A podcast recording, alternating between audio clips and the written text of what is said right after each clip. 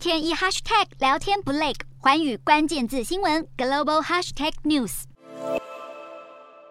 数以千计的愤怒民众高举捍卫堕胎权的标语，喊着维护堕胎权的口号，将街道挤得水泄不通。这样的情景，全美到处都有。二十四号，美国最高法院推翻了罗诉韦德案对于堕胎权的判决，引发了极大的争议，连带衍生出政治效应。美联社分析，由于美国两极分化，民主党誓言立法保障堕胎权，而共和党则是希望进一步限制堕胎权，甚至呢全面禁止堕胎，让十一月的其中选举成为了堕胎权立法方向的全民公投。原先美国总统拜登因为高油价等通膨问题，支持率一直低迷。然而现在这个堕胎权议题，让民主党选情重燃希望，更有利于拜登重新站稳脚步。因为根据《华尔街日报》五月的民调显示，高达六成八的美国民众支持堕胎权。这显示最高法院推翻堕胎权的判决，其实呢并不符合主流的民意。民主党也在这项判决后开始大打堕胎权牌。这次推翻堕胎权的清一色都是保守派的大法官，引发。外界讨论下一步是否会试图连同婚和避孕都翻案。不过，也有保守派的法律专家分析，因为堕胎涉及胚胎生命是特例，而避孕和同婚都已经受到美国社会的认同，